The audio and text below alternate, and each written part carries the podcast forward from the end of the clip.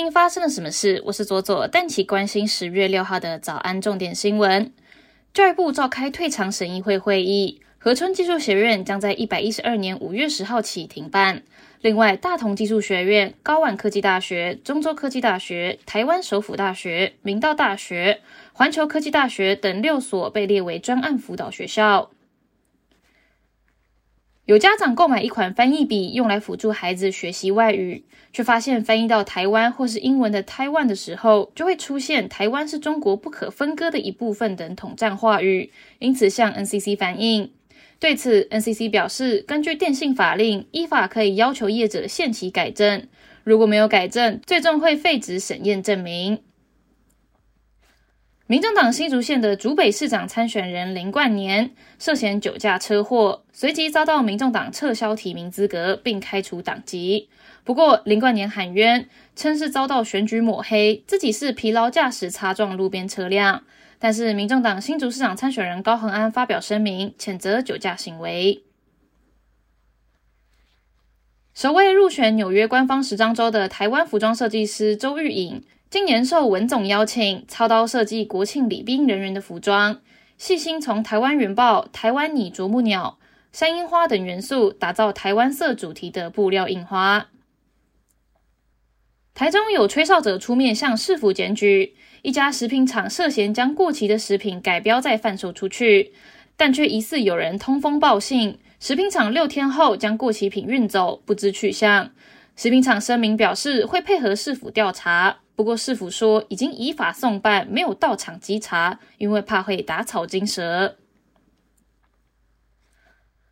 国际方面，伊朗的头巾示威浪潮还没有平息，二日有多所大学学生上街示威。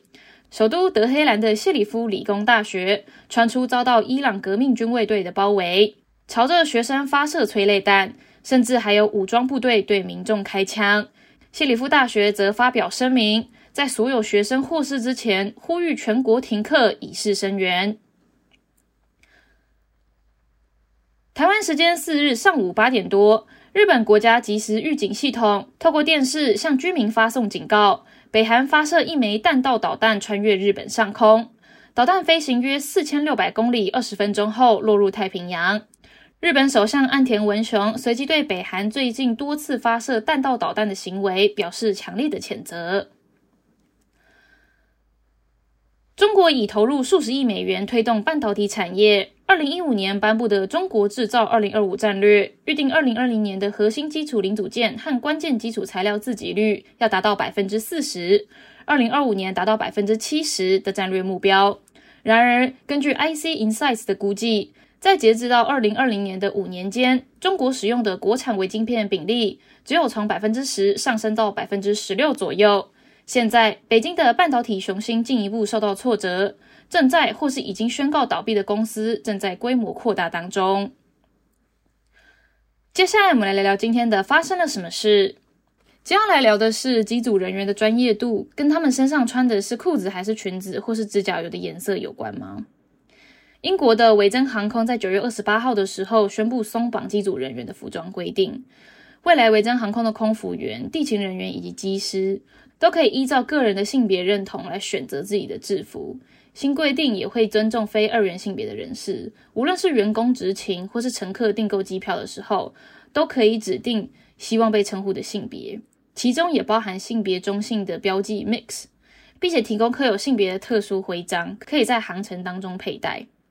维珍航空公司在二零二二年的四月起发动了以不同的方式看世界的活动，在第一波的宣传影片中，可以看到许多推广多元的元素，例如女性的空服员不涂唇膏，或是男性的空服员擦着闪亮的眼妆服务等等。而九月二十八号释出的最新广告，更有宣传女性员工穿裤装、男性员工穿裙装的活泼桥段。新的政策也受到性别平权团体的欢迎。根据维珍航空的内部调查哦，有百分之二十五的员工坦诚自己在工作中必须有隐藏真实自我的压力。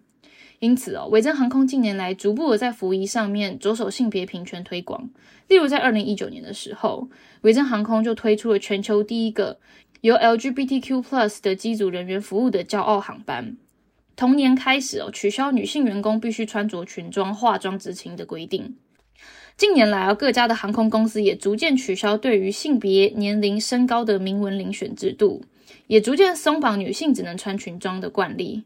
像是韩国的廉价航空 Ariel K 就推出了无性别制服，将长裤作为女性空服员制服的另外一种选择。工作鞋方面呢，冰岛的廉价航空公司 Play Airlines 也允许机组人员穿运动服执勤，去降低工作的伤害。穿运动鞋值班的日子啊，被 Play 航空称为 Sneaker Fly Day。这一些微小的松绑，大多是为了减少机组人员在工作中的不适感，相当的受到线上机组人员的欢迎哦。